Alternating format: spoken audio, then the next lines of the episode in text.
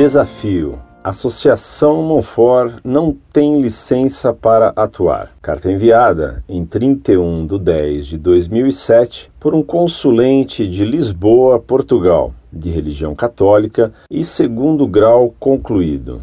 Caro professor Fedeli, Pax Vobis, tenho notado nos seus artigos que o senhor se aplica a si mesmo o dever de procurar a salvação das almas, intenção, aliás, deveras nobre, católica. Sucede, porém, que estudando um pouco mais o seu pensamento, verifica que o mesmo se afasta do magistério eclesiástico em alguns pormenores, mas muito especialmente na recusa do Concílio Vaticano II. Gostaria de o desafiar a, como prova da vossa fidelidade à Igreja Romana, procurar uma licença eclesiástica que autorize de forma efetiva o senhor a produzir as afirmações que faz neste meio de comunicação. Sei que não a tem, tal como sei que é assistido por leigos, muitos deles com pouca formação teológica, inclusive o senhor.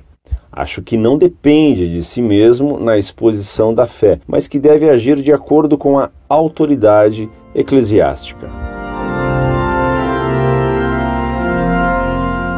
Muito prezado, salve Maria. Meu caro, Antes de me fazer esse desafio, você deveria ter estudado melhor o assunto. Veja que o próprio Concílio Vaticano II nos dá o direito de fazermos o que fazemos. A todos os leigos, portanto, incube o preclaro ônus de trabalhar para que o plano divino da salvação atinja sempre mais a todos os homens de todos os tempos e de todos os lugares da terra. Consequentemente, sejam-lhe dadas amplas oportunidades para que também eles participem ativamente na obra salvífica da Igreja, de acordo com suas forças e as necessidades dos tempos.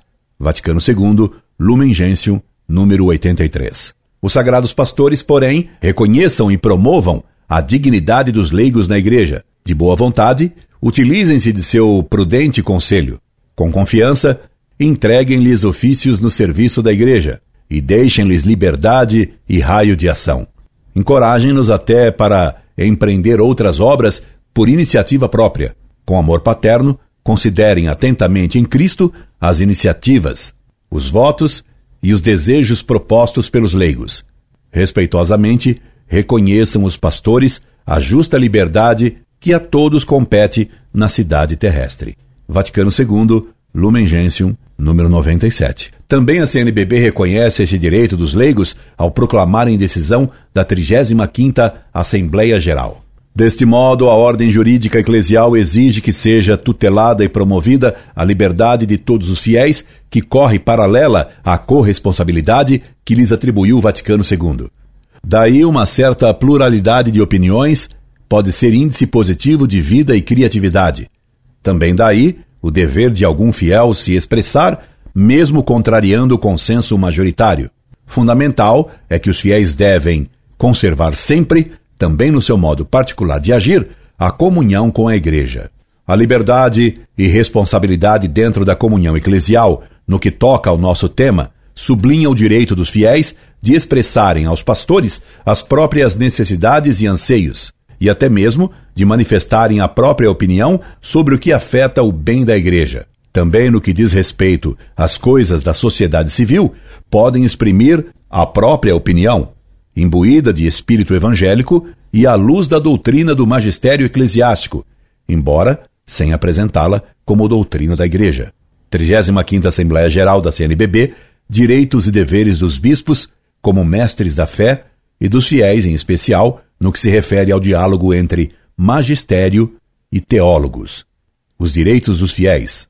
Por fim, o Código de Direito Canônico, no livro 2, primeira parte, título 1, quando trata dos direitos dos fiéis cristãos em geral, no seu cânon 212, parágrafo 3, diz: De acordo com a ciência, a competência e o prestígio dos que gozam têm o direito e às vezes até o dever de manifestar aos pastores sagrados a própria opinião sobre o que afeta o bem da Igreja, e ressalvado a integridade da fé, dos costumes e a reverência para com os pastores, e levando em conta a utilidade comum e a dignidade das pessoas, deem a conhecer essa sua opinião também aos outros fiéis.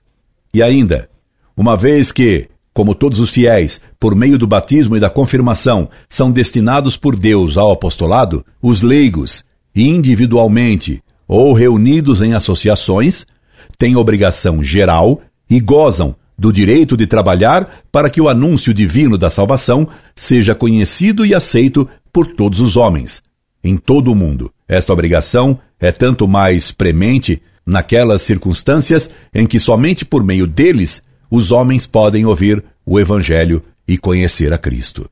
E assim sendo, e submissos à hierarquia da Igreja, é que exercemos este nosso sagrado direito e dever de defender a fé católica nestes difíceis tempos em que a escassez de sacerdotes não permite a muitos deles, assoberbados de tarefas pastorais, manter um site especializado e bem trabalhoso como é o site Monfort.